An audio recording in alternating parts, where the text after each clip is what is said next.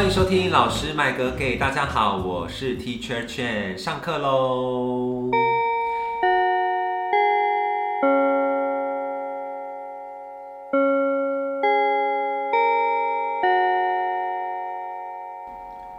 我们今天呢要做一个全新的单元企划，为什么这么快就有特别企划呢？因为我觉得还是要兼顾到一些寓更寓教于乐的部分，所以呢，我们就想了一个新的单元，叫做“老师贾文清”。那这个单元里面，我们日后也会不定时的推出啦，反正就是会在这个。单元里面跟大家聊一些电影呐，最近的展览呐，或者是去看了一些艺文活动，有没有很文青？是不是很讲文青？对，然后跟大家可能介绍或者是聊聊这些事情，或者最近读到什么书很不错啊，做一些简单的推荐这样子。对，然后今天呢，这个邀请来的这个特别小嘉宾呢，非常有趣，因为呢，今天会聊这一集，就是因为我当时看完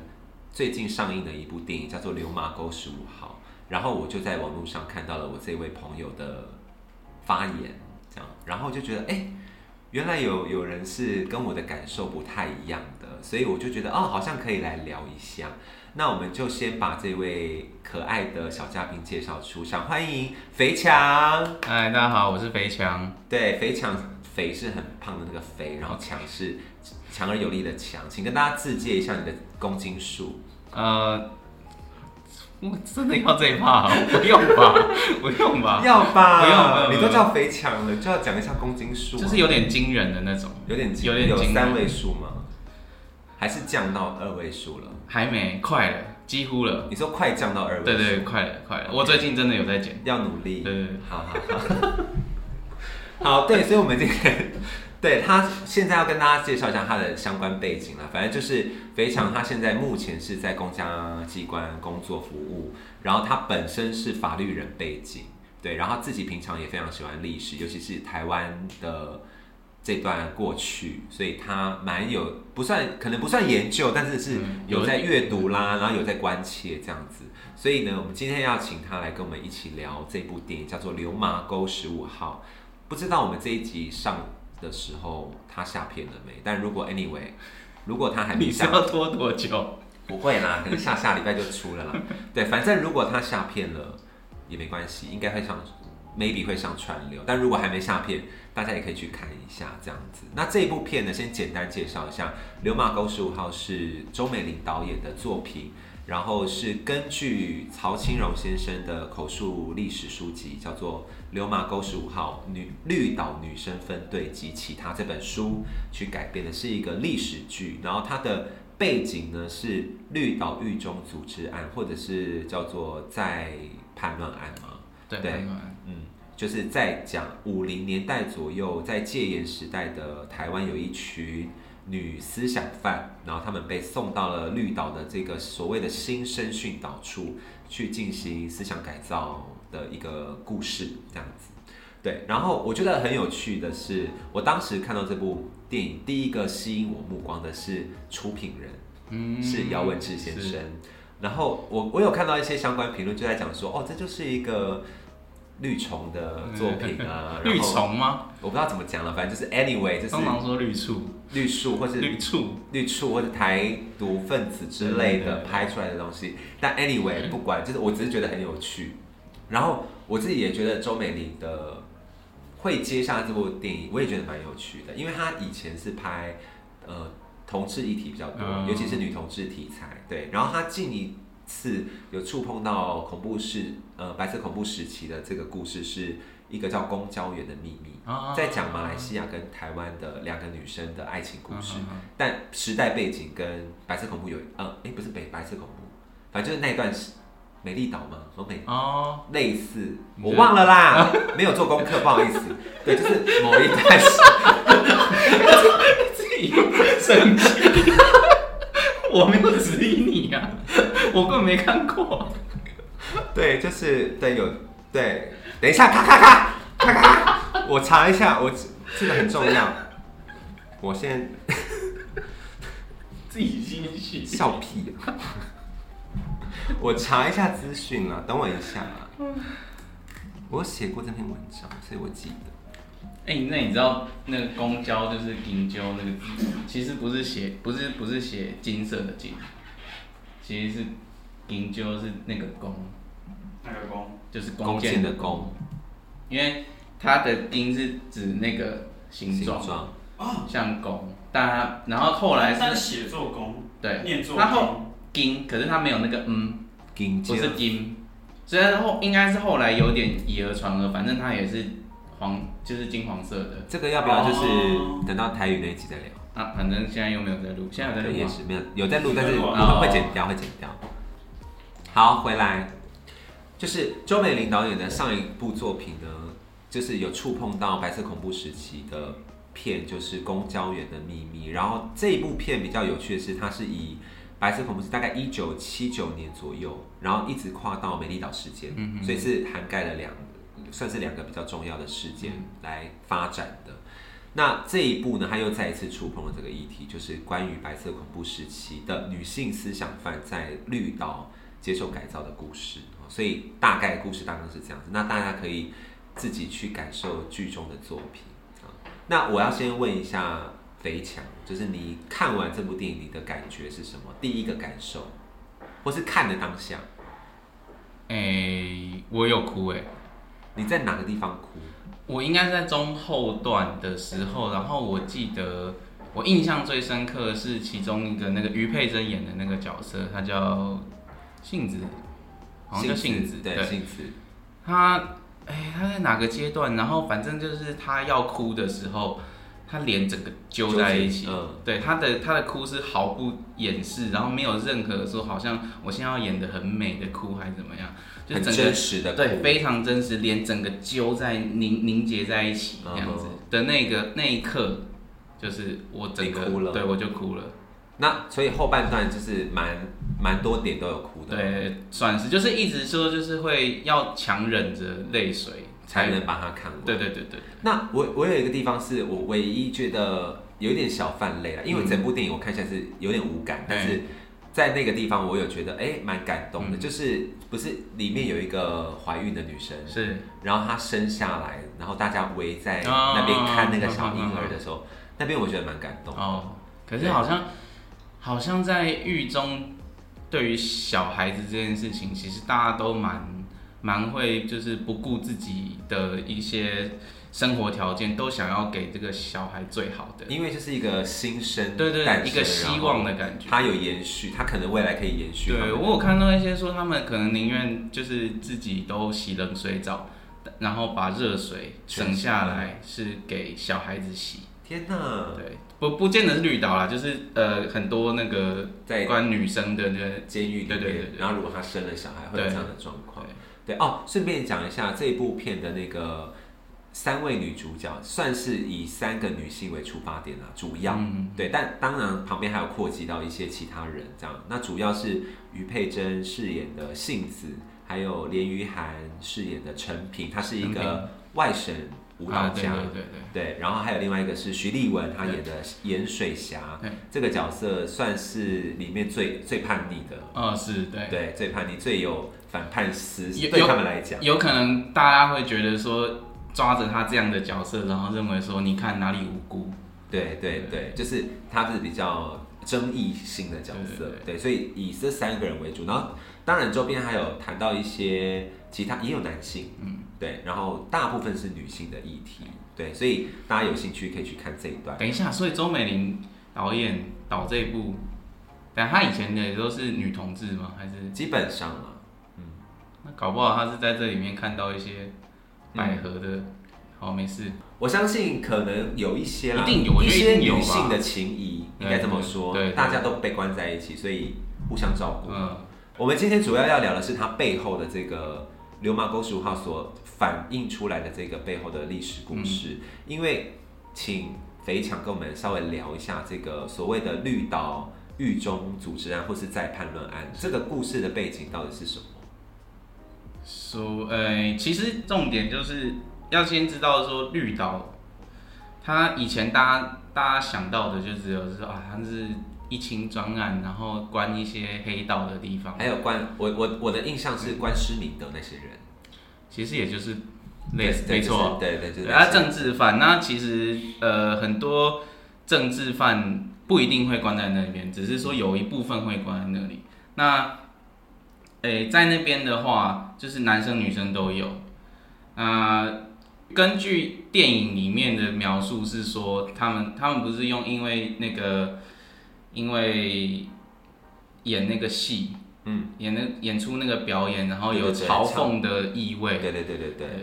然后所以才所以才引发的这件事情。对，然后要做一个什么一人什么一世爱国运动嘛，对对对对对对，然后每个人都要贡献自己的爱国精神，所以男的就要刺青对，什么的，然后女学生要干嘛？写写书，写写书。对，来表示自己爱国。然后这个我有看到说刺青的这个好像是好像是真的有，杀猪拔毛，对，好像是真的有这个人当做角色，但我现在有点没有。对我记得好像有这个人物的对，然后然后呃，其实他讲那个人讲的一个他的过往，其实从以前就一直有听过类似的故事，就是我妈或我阿妈叫我出门买个酱油，然后我就被国民党军队抓走了，然后我就来到台湾了。对，就莫名其妙就对对被对对对，其实这个好像可能也不用特别以谁为原型，就是我们听过太多这种类似的类故事似的故事，没错。对，然后所以那个时候，因为那个不合作，他们就对发起了一个不合作是运动嘛，所以然后就造成了国民党这边有一些就觉得，啊，你们这些不受控的人，所以就再把他们以叛乱罪嗯。在军法审判对，然后最后就是有一些人，大概十几个人十几个人被处以死刑对，对。然后我觉得非常惊讶是，就我在找资料过程嗯中，我就看到那个照片，有一张照片是那十五个人吧，啊，临临行之前拍的最后一张照片，非常震撼。有我觉得比电影带给我的震撼更多。对，因为他们全部是笑得非常的开心。没错，对，然后我就看到一篇报道，就在讲，好像我忘记是哪一篇报道，但是它上面就写到说，呃，那些幸存下来的人，他们接受访问的时候说，他其实也不太清楚，或者是他自己也觉得很震撼，就是为什么我的这些即将受死的伙伴，他们最后居然是笑得出来的，嗯。对他至今都没有办法理解，那是要多大的勇气才可以做到这件事情。对。他们我我记得他们就是故意的，嗯，他们就是刻意，因为他们知道这些即将受枪决的所谓的思想犯对对思想犯们，他们其实知道说他们会拍照，嗯。然后这些照片一定会留，一定有机会留下来。嗯哼，那被历史看到，对，那他们的一个想法主要就是我不能哭哭啼啼的嗯上的，我是为了我坚持的一些理想而死。我认为对的事情，对，哦，我并没有做做错什么事情，所以他们不需要哭哭。对，不需要哭哭啼啼，不需要惊恐，嗯，对他们就是带着就是他们最骄傲的一个理直气壮。自信的笑容。对，有当然也有人理解就是说他是带着一种呃嘲讽的意味，嗯，就就是嘲笑、这对个。对对，这个很荒谬的一个政党，对一个政府这样子。对啊，所以应该说这个今天为什么会主要讨论背后的故事，是因为觉得本身电影，当然它拍出了一些女性的视角，嗯，但更多的是让我们看到这个故事本身，或是对。这个电呃这个电影辐射出来的这个背后的历史故事，是很值得大家再去讨论的，就是因为你看到这些之后，然后你会一直想要去挖。对，虽然说当然有一些台湾现在就是一个很撕裂的环境嘛，就是会有人拿这些东西来说，哦，你就是意识形态先行，哎你在做用意识形态在捣作祟啊之类的。但我觉得历史就是历史、啊，对，事实就是事实，就是我们应该要去看这些东西。你你不一定要带着批判性，对对，但你必须去了解你不了解的东西。其实其实这部电影说真的，它已经很那种节制了。对他蛮节制，它其实有，你不能说自我严格，应该说就是有有有所节制。他并没有把最残忍糟，糕的那一面把它演出来。对对，然后他是有点类似说，曾经发生什么事，我就演给你看我。点出来让你对我道点出来，那剩下的我觉得你应该看了会有兴趣。那有兴趣的人，你自己会去再找东西来看。对，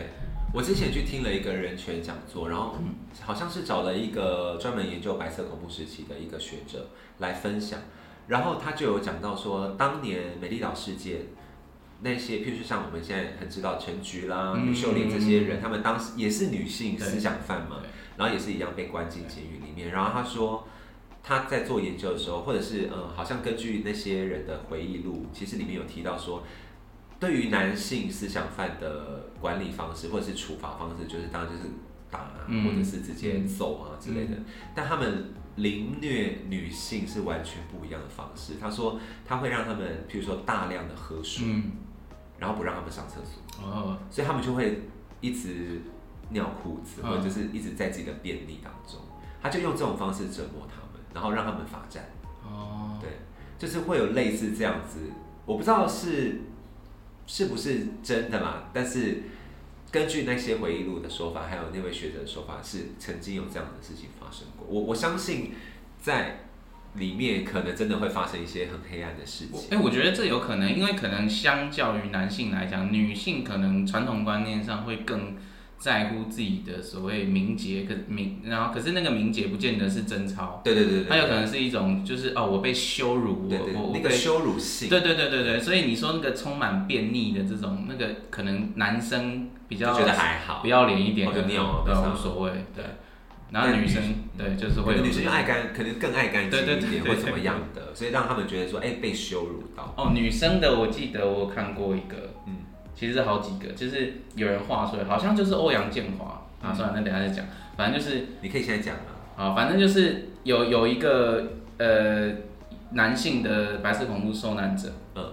然后他出呃出狱之后，然后他有把一些他在狱中所见所闻，或者是曾经听到女性的狱友讲的一些情分享形，对，然后把它画出来。那哦我记得好像就有看过一个，他那个折磨的方法是，他好像是把一条麻绳，然后放就是让女生跨坐在上面那不就是那个电影《风声》的情节吗？啊？是吗？对，《风声》里面那个周迅在被那个刑讯讯嗯讯问的时候，就是这样。对他就是把他跨坐在麻绳上，然后拉，就是把他呃推、推来推去对这样子。对对，这个就是这个有被拍出来。对，然后好像还有还有就是可能有一些孕妇已经有小孩身身孕的那种呃女性政治犯，然后他们呃也有可能遭受到一些星球，然后就是打到流流产，没错，好沉重，我们这节目太沉重。好像有一点。不管了，这个就是特殊单元啊。特殊单元对，我们要聊一些真的是有有更有深度或内涵的东西。所以我接下来要分享的一个故事，跟流麻沟的这一段背景可能不太一样，但是是呃也是在白色恐怖时期相关的。就是我想分享一个人，他是也是同样在那个讲座里面，然后那个讲座其实那个学者他的演讲主题是在白色恐怖时期的性少数。就是其实我们更少关注到那些，譬如说在监狱里面的同志，嗯，他们是怎么生活的？对他们遭受到的可能是更多的欺压，只是没有被爆出来，因为根本没有人要来谈这件事情，所以他是专门做这件事情。然后呢，他就讲介绍了一个人叫做冯冯，就是姓氏冯。冯对，冯冯呢，他的背景非常特殊，他是爸爸是乌克兰军官，然后当时因为侵华的关系嘛，嗯所以他就到广西的时候，然后就遇到了他的妈妈，嗯。不算遇到啊，就是强暴了他的妈妈，对，然后就妈妈就怀孕了。嗯，那、妈妈是广西壮族人，所以她的身份非常复杂，嗯。就是她是广西壮族跟乌克兰的混血，所以她的小时候的外表就是一个混血儿的样子，所以他两边不是人。他说他在求学经历就是中国人会问他说你是哪里人，嗯。你又不是中国，你长得一脸不是中国人样子。嗯。但是真正的外国人，比如说可能英国人或什么，他们就会想说你就是会混血啊，嗯。对你到底是哪里人？所以他从小就一直活在这种我不知道我是哪里人。嗯。的这个第一层是这样子，然后第二层是因为他比较阴柔，嗯。对，所以有第二层的剥削是大家会嘲笑他，嗯。哦，你就是娘娘腔，你就是对，所以他有双重的身份认同的问题，是少数中的少数哎，非常少数，就是他在国家或者国族的嗯认同上面，以及他对于他性倾向的认同都产生了一些问题。那这个人非常的惨，因为他后来到了白色恐怖时期，他其实是因为妈妈被指认是通敌叛国，就是通匪嘛，所以他也被抓去。对，然后就进入到当时高雄非常有名的那个凤山招待所，我相信大家可能有多少听过。对，然后进去之后呢，因为他阴柔的外表，所以他可想而知，里面的人都已经嗯忍很久了，嗯，就把他当做是一个泄欲的工具，这样。对，某种程度上算红牌吧。好，可以这样说，对，有点悲凉这样子。对，然后后来呢，他结束了这一段地狱般的生活之后，后来美元不是进来台湾吗？所以当时就有很多美军进驻在台湾，那他们不太会讲中文嘛，所以就需要一个会翻译的人。那刚好我们刚刚讲到他的背景有外国血统，所以他从小其实会一点英文，那就被找去美军招待所去当美、哦美军跟可能台湾或者是中国人的翻译这样子。对，可是呢，大家以为他到美军会比较好吗？这样没有吗？没有，他就是持续的被军官们一样，就是有轮暴或什么的，对。但是我觉得最后来他的遇，就是算是跟他一起共事的一个朋友，就跟他讲说，他觉得这个人快要崩溃了。嗯，如果再这样下去，所以他等于是提醒了他说，你要不要赶快离开台湾？你去美国或者去加拿大都好。嗯，所以后来他在他友人的帮助下就离开了，就正式离开这个地方，然后后来就在加拿大定居这样子。哦，那他到了加拿大之后，晚年就比较好了，有好了吧应该没有因为后来就平反了嘛之类的，对。然后他自己在加拿大也过不错，然后后来也是一个在家居士，他就信奉佛教这样子。好，anyway，他后来出了那本书之后，他在里面写到一个东西，是我觉得非常震撼。他说，虽然他在招待所或者是在空军里面都一直不断的被轮暴，嗯，或者是被羞辱，可是他说他在某些时刻会有一点期待期待，自己被男性羞辱。他说他的性别认同基本上是在被羞辱的过程中建立起来的。所以他以前都没有特别觉得自己喜欢什么样的。就是他可能有这样子的倾向，或者是，嗯。但他没有真的去面对这件事情，啊。是直到这一连串的，呃，暴行暴行之后，他反而认同了自己是同志的身份，然后反而会有一点期待。他说他知道这是一个很畸形的，啊，对，可是就是因为这个过程让他认同了自己。我看到时候其实非常震撼，因为非常的悲凉、欸对啊。就是他是在一个这样的状况之下，我觉得有点讽刺，对，反而就是完成了他性别认同的这个部分。所以当时那个讲师在分享这个故事的时候，我非常震撼，就是原来在白色恐怖时期，不是只有我们可能官方或台面上讲的这些受难者而已，还有更多是完全没有被提及，甚至被遗忘的人，他们其实也很惨。对，所以跟大家分享这个故事，好像有点沉重、欸。不是啊，你讲完这个我没什么好讲的，没关系这个很这个很震撼呢，对，这个蛮震撼。但是我们回来流马沟的这个背景，就是回不来了，回不来了。好妖啊！回来绿绿岛这个在叛乱案，是不是非常可以跟我们分享一下？譬如说，因为它是根据那个口述历史改编的嘛，所以其实有一些历史的原型，对不对？就是那些女性死刑犯是有原型的，可以跟我们分享几个吗？诶、就是其实它只是应该讲讲这部电影里面的一个呃情节跟角色，它就是可能说有一点这边抓一点，那边抓一点这样，所以它可能里面的那个气一个影子是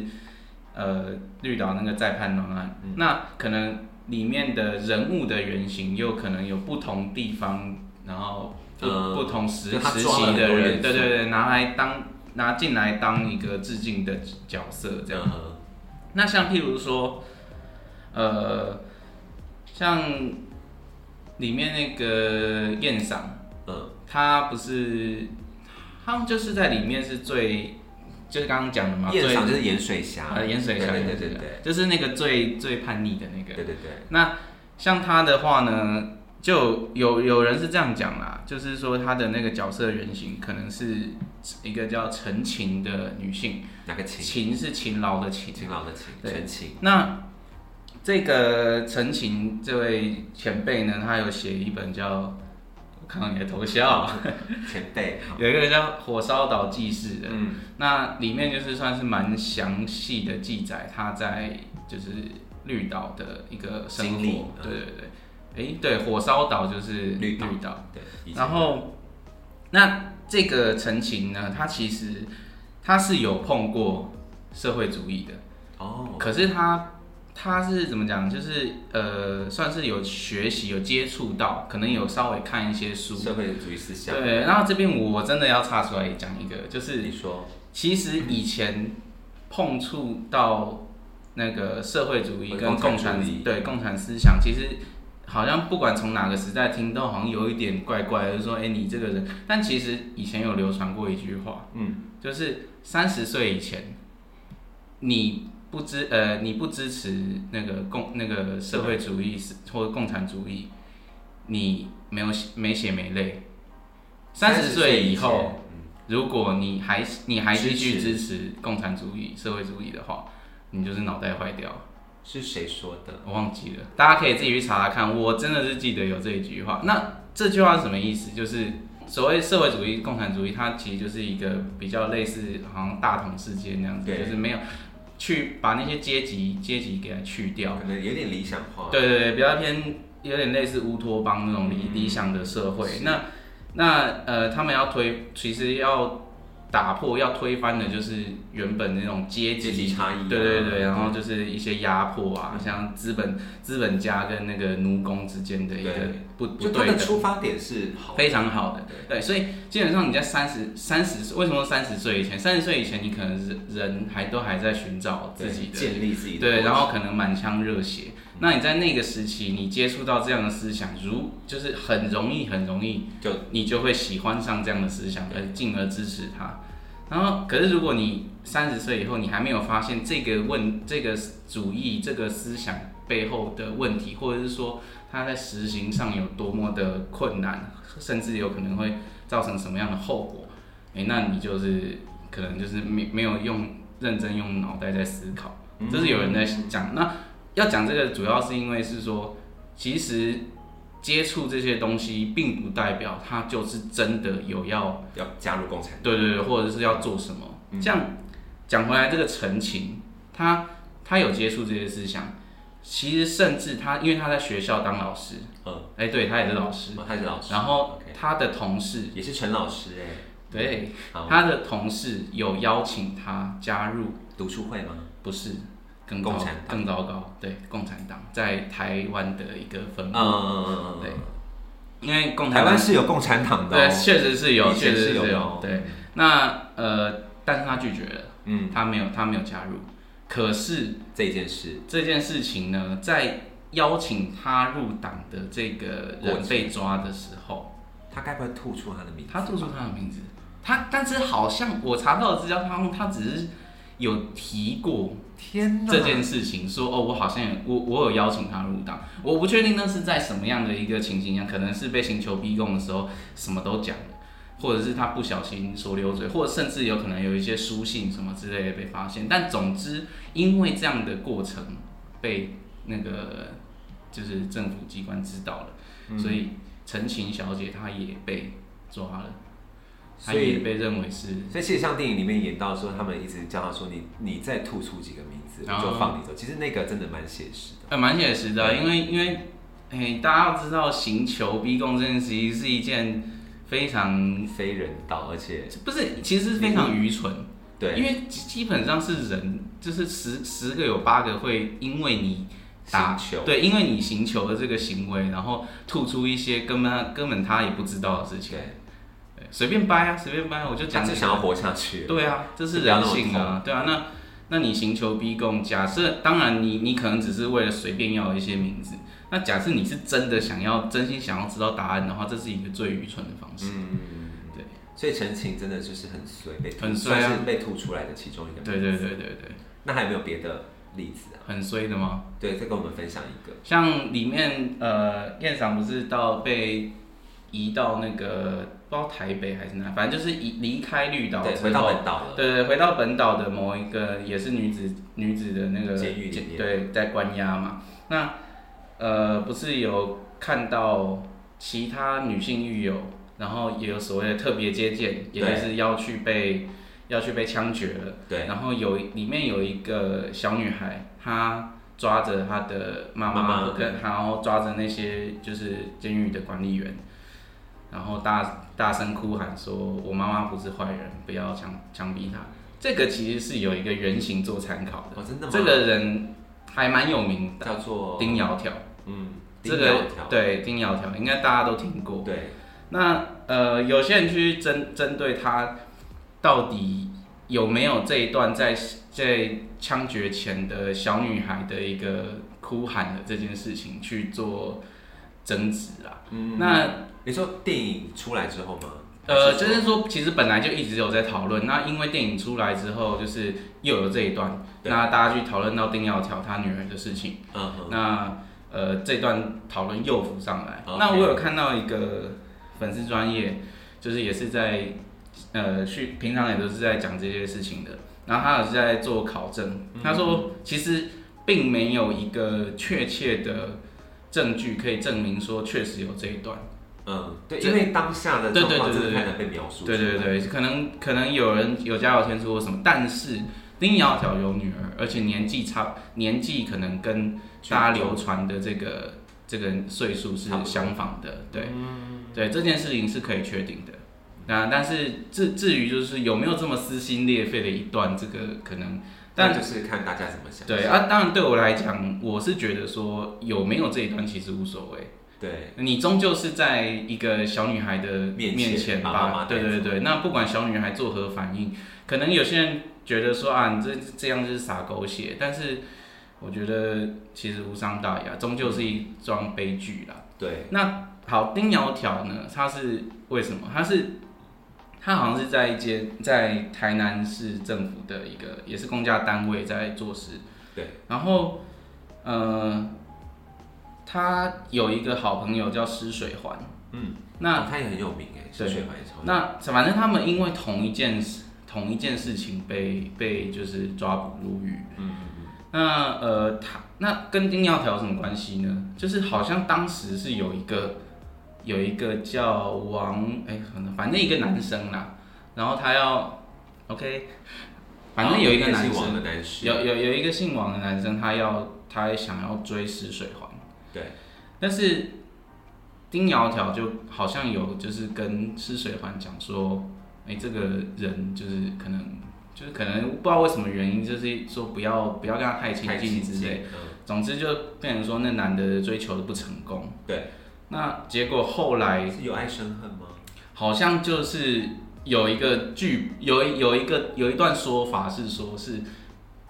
丁瑶堂的名字是这个人这个追求不成的人供出来的。好鸡歪哦。对，那讲到这一个问题，假设这段是假设这段的序的事实是对是真的的话，那这其实其实反映一件事情，这个其实大家也都不难想象，就是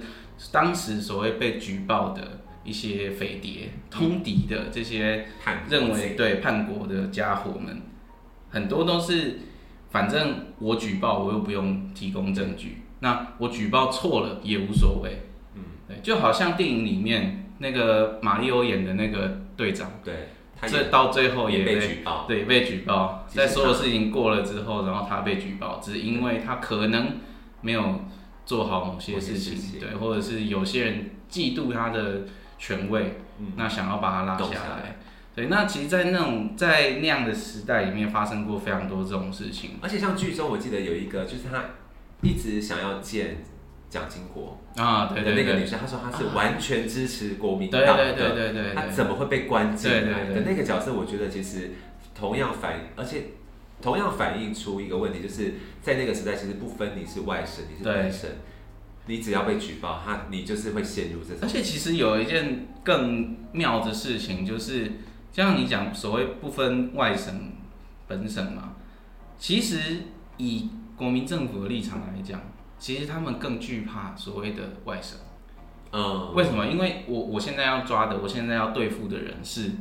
是呃，我觉得有可能是共产党被共产党渗透的人，嗯要来与我为敌的。那什么样的人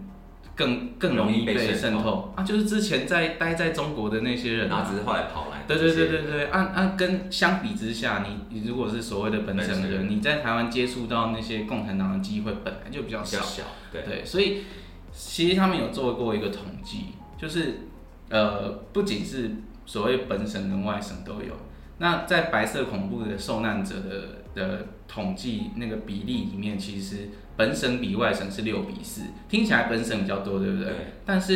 你要想想看，所谓外省人才才占对才占了总人口的多少而已。但他们也是他对定的比例，对对对，他们可是却他们却有四成的比例，那那这样人数其实是非常惊人的。对，其实你可以想象一下，我之前在上课也都会跟同学讲说，同一个时代背景，从五零年代到八零年代左八九年才解解解严嘛，所以这一段期间，大陆其实正在经历的是文革，六六六年左右到七六年，对，文革的状况其实应该说台湾戒严的状况不亚于文革，呃，只是文革可能更激烈、更激进。对对对，然后全全民都是政府的眼线。其实，但在你可以想象到，台湾其实当时在最激烈，可能五零年代左右也是这样的状况。对，所以我觉得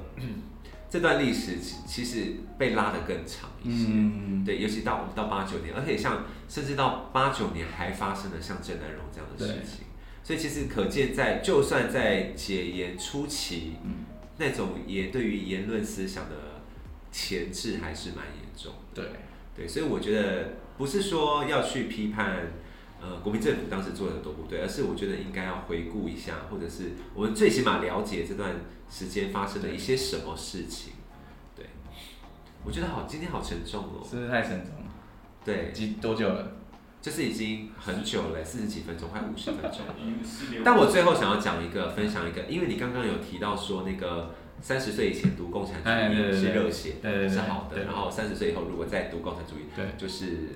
你是个笨蛋这个说法。对对对，我想补充一个是，我大我印象非常深刻，我大一的历史课当时是必修，然后我不小心，也不是说不小心，非常幸运的我选到了一个老师，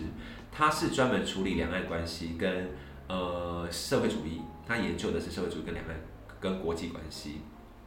然后他第一堂课我非常印象深刻，他就讲了一句话，他说：“我这一堂课，我想要告诉各位同学的是，你所认为的共产主义跟社会主义，其实不是你想象的社会主义跟共产主义，而你所认为的好的资本主义跟自由主义，它其实没有那么好。嗯，我要在这堂课告诉你们这件事情。”然后我就觉得哦，好酷哦，因为才刚升大一，十八岁，其实对共产主义完全不了解。然后他那时候开了大量的毛泽东的书跟嗯关于介绍或者是研究共产党史的史料给我们看，所以我们那时候的期末报告是每一组要介绍一个知名的或者是有名的共产主义阵营的一个人，这样子。对，所以那一段时间我其实读了非常多哦。共产的东西，然后你真的会被某些言论感动。哦会。他在里面说的那种，不是我不能用煽动性，而是感染力，感染力非常的强，然后尤其是像譬如说你去读毛泽东语录，嗯。其实里面讲的有些东西真的非常的会打中你的心，对，所以我我觉得，但是其实我的那个老师啊，他有在课堂上讲说，中国的共产主义或社会主义，它其实是已经是一个非常变形的，因为原始的从马克思发展出来的共产主义，其实它的概念是好的，对，只是中国接收到的共产主义是从俄国来的，对。那俄国已经经过一次扭曲，再来到中国已经大变形，对，而且主呃对象也不一样，对。就是呃以前就是在还在那个苏联那边的时候，他们是以就是工人工厂的那些工人为对。主，可是你在拉到那个中国的时候，就变成是以农村的那些农人为主，农村包围其实光其实光是那个光是对象就不一样，嗯，然后再经过他们的一些可能改造，对改造，就真的。其实老实说，到后来他们，你要说是不同的思想，其实也都合理。是，对他们甚至我觉得他是在一个极左的状态下，又有点极右，嗯，他甚至有一点极右的感觉。其实他只是包着那个就是社会主义、共产主义的壳，对，他在他在用它来包装。可是其实上他们做的事情根本，当然有一些你说什么人民公社啊什么这些，好像听起来很那个，可是大家也知道就是大炼钢啊，很荒谬的一段时间。对，但其实社会主义、共产主义这些东西其实并没有这么的呃遥不可及，或者是说你好像对，好像是好像另外一个世界跟我们无关。其实很多社会福利的措施就是跟社会主义有关系。取经，像大家不是常看到说哦，北欧啊，他们的那个社福制度做的非常好。其实会做那些，其实也就是因为有社会主义的一个影响。对你才会去做一些这样的制度，那所以其实它社呃国家的一个政政府的一个制度面，它并不会说一定只有，好像这纯资本主义或纯社会主义这样。因为其实我们也渐渐的发觉，资本主义其实没有那么的完善。当然，当然没有一个没有一个思想或是一个理论是可以完善到服务给全人类的。对然后我们整个大离题，整个离开流马沟是，明明就是在聊流马沟的那个绿岛，但我觉得很不错啦，就是延伸出来讨论的这些，对。但是最后呢，回到流马沟这部电影，我觉得它的对我来讲，它的历史意义高于它的艺术成就。对我来说是这样。其实我同意啊，对，就是他取了非常多的真实的事件，把它合在一起，透过。主要的三个女性辐射出去看这个事件的这个举动，我觉得是立基点是非常好的。对，但至于他的艺术呈现，或者是他讲故事讲的好不好，我觉得有待商榷。哦，对，当然喜欢的人就会非常像肥强就非常的喜欢嘛。可是，可是我必须同意，就是他有些东西讲的不清不楚这件事啊。对，就是他这个，我觉得他就是一体两面吧。他想要把很多。元素对对，很多很多元素就是抓进来，可是最后你你不见得有那么多时间可以处理。对对对，然后你可能你要么就是你融合的超好，对，那要么就是你时间够多，比如说你用影集的方式去呈现，或者拍个四小时。对对对，那那那这样都可以处理好，但是问题是就好像没有到这样子，所以我觉得批评它是很合理的。而且我觉得应该说最可惜的一点是，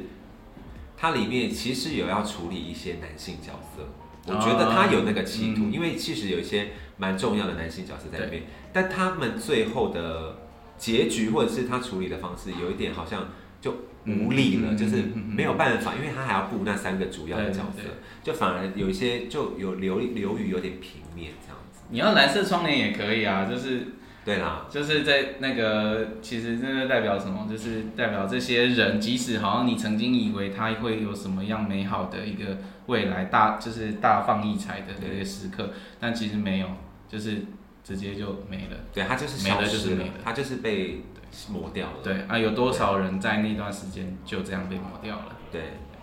这够蓝色窗帘吧？够蓝色窗帘。好，所以我觉得今天好像聊的差不多了。OK，嗯，我觉得非常的这一集应该是非常有意义吧？还行吧？还行啊，对啊，我觉得很棒啊。大家说棒不棒？各位听众朋友，你听到这里是不是觉得收获满满？OK，好，就这样子 结束。我们今天非常欢迎，感谢这个肥强来做客第一集的单元，就是贾文清的单元，谢谢他，谢谢各位。那我们就下课喽，谢谢老师。